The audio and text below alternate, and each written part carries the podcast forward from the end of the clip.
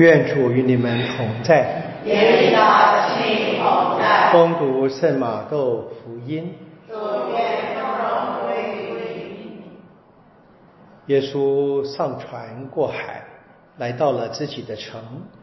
看，有人给他送来一个躺在床上的摊子。耶稣一看见他们的信心，就对摊子说：“孩子，放心，你的罪赦了。”经师中有几个人心里说：“这人说了亵渎的话。”耶稣看透他们的心意，说：“你们为什么心里思念恶事呢？什么比较容易呢？是说你的罪赦了，或是说起来行走吧？为叫你们知道人子在地上有赦罪的权柄，就对摊子说：起来。”拿起你的床回家去吧。那人就起来回家去了。群众见了就都害怕起来，遂归光荣于天主，因他赐给了人们这样大的权柄。上主的圣言。基督，我们赞美你。耶稣昨天在福音的记载是在加里勒亚湖的东岸东边啊，因为驱了魔造成一些人的损失啊，猪就全部投海了嘛啊，他们请他离开，他们坐船又回到西边来，到了自己的城，就是格法翁啊。耶稣大概在生活当中，在这边是最多停留的时间，留下最多的事迹的地方，会变成。在传统当中称为他的城，耶稣自己的城。摊子当然不能自己来，有人把他带来。这是耶稣看见他们，该是把这个摊子带来的那些人。我们大概就是要看看我们的信仰团体，我们今天还有没有这样的努力了啊？努力的把人带到天主前啊！我想第一个我们该。还是从家庭着手嘛，家里面怎么办呢？啊，先教育自己的孩子跟孙子，好好的教，那么带入圣堂里面。当然，这不仅仅是带来教堂，是我的生命，要让他们看见我们需要天主，啊，天主会看我们这样的努力。当然，我们努力了，如果没有什么成果，那么就是继续嘛，坚持，相信天主会看，相信天主会看，啊，天主看见一切的。重点是我们能不能够坚持我们的信心？当然，在方法上很重要了，不要让这个孩子或者是我们所关心的人感到烦，那也不行，对不对？的确是一个高度的一个具有挑战性的工作嘛。那赦罪当然是天主的事。那么在当时是犹太人跟耶稣间的争执，耶稣能不能够赦罪？那么当然，我们这边看见耶稣既然能赦罪，说明他是天主。那到了马窦写福音的故事的时候，大概到我们今天一直到现在，我们很清楚嘛，在我们的基督信仰当中，天主教派我们是相信啊，天主把这个权柄也给了教会，由教会授予他们所拣选的这些嗯圣职人员嘛，这在别的基督教派比较不接受啊，就是看我们能不能够相信啊，这是天主愿意的。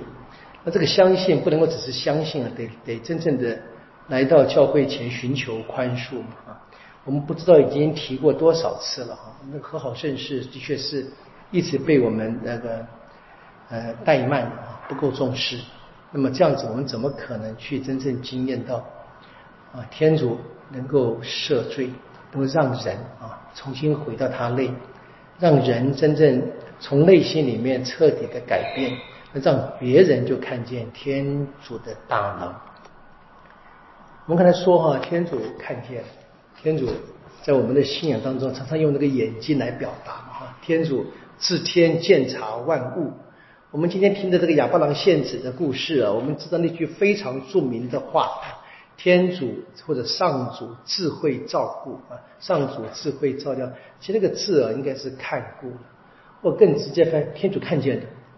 天主看见啊，那个希伯来文那个简单讲就是可以，God sees it，天主看见，这是亚巴郎告诉他的儿子的话，这也是后来人们啊慢慢流传下的一句话。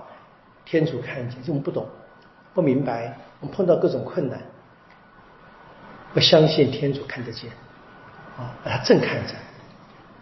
这当然是我们信仰当中最大的安慰了，相信天主看着我们。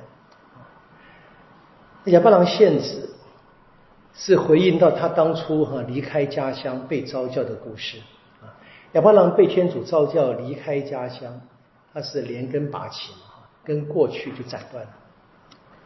现在呢，献子他也砍掉了未来嘛，不是吗？连那一个伊斯马尔也被赶走了嘛。这就是一个非常深的一个历史的故事，也给我们非常深的象征。什么叫做相信天主？在人呢被逼到绝路的时候，在人自己看是看不见任何出路的时候，相信，相信天主还看见，天主看得见出路，天主还看着我们。我们当然。大概都不太愿意求这样的恩典吧，对不对？但是我们可能不用求，我们的是至少可以放在心上。这是信仰，这是信德。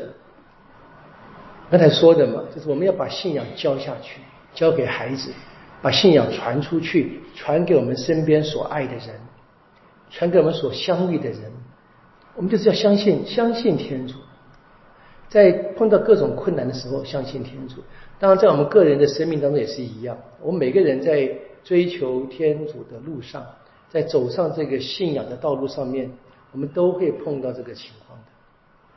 在自己以为是生命的最大的困顿，好像已经毫无出路的时候，那才是真正向天主表达“我相信你”，也是向我身边的人表达“我们相信天主”。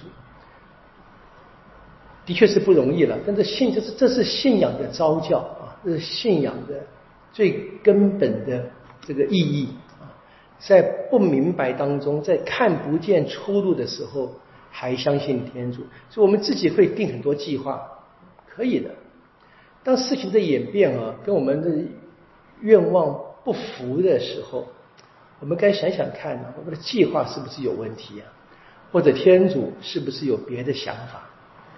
我举一个我的想法，就是可能比较大家不太愿意听的一个大逆不道的想法。现在大家都觉得现在圣招越来越少嘛，我想可能是天主的意思。我想他大概希望我们现在过奉献生活的人不要做那么多杂事，叫杂事，该真正的专注在我们的信仰生活内啊，真正的牧灵跟福传工作。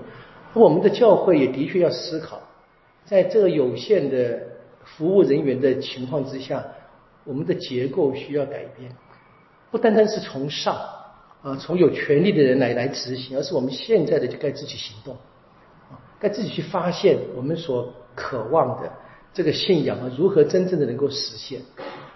我跟各位分享的我去大陆的简单的经验嘛，就是大陆跟台湾的教会的差别，一个很大的一个标志是。人很多，教堂很少。我们是人很少，教堂很多。盖教堂需要盖教堂，我觉得是个甜蜜的问题。啊，教堂没有人，啊，大家在那边苦撑着，三两个人、七八个人，这礼仪不像礼仪，歌唱不像歌唱，啊，赞颂天主也感觉不到这个真正的活力。去稍微调整一下，聚在一起，聚在一起可以改变很多气氛的。这是一个例子，是我只是我想的而已。就很可能我们一直以为对的事情，要去问他真的对吗？小事情，这可能还跟我还没什么切肤之痛。看看哑巴郎的故事嘛，斩断过去，斩断未来，相信天主。